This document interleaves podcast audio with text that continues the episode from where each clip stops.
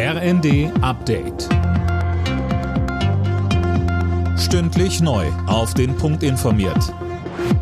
Ich bin Eileen Schallhorn. Guten Morgen. Der Bundestag befasst sich heute unter anderem mit dem Thema Sterbehilfe. Es gibt drei fraktionsübergreifende Anträge von streng bis weniger stark reglementiert. Mehr von Tim Britztrup. Der strengste Vorschlag sieht vor, dass Sterbehilfe in der Regel strafbar sein soll. Wer beispielsweise wegen einer unheilbaren Krankheit freiwillig aus dem Leben scheiden will, muss mehrere Beratungsgespräche führen und monatelange Fristen einhalten. Bei einem anderen Vorschlag spielen die Gründe für den Sterbewunsch eine Rolle. Patientenschützer halten von allen drei Varianten nicht viel. Sie werden als zu bürokratisch und nicht praxisnah kritisiert. Der EU-Gipfel hat sich festgelegt. Die Ukraine und auch die Republik Moldau sind nun Beitrittskandidaten. Ratspräsident Michel bezeichnete die Entscheidung als historischen Moment. Auch der ukrainische Präsident Zelensky nannte die Entscheidung einzigartig und historisch.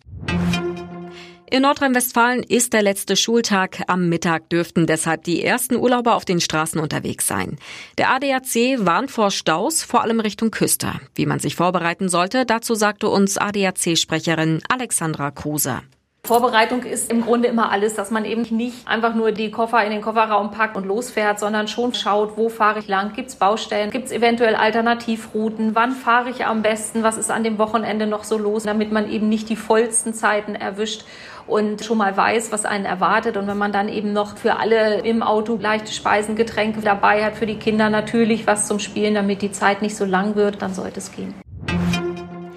In Berlin findet heute die Welternährungskonferenz statt. Hauptthema dabei die Folgen des russischen Angriffskriegs in der Ukraine.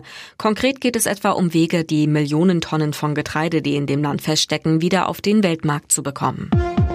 Alle Nachrichten auf rnd.de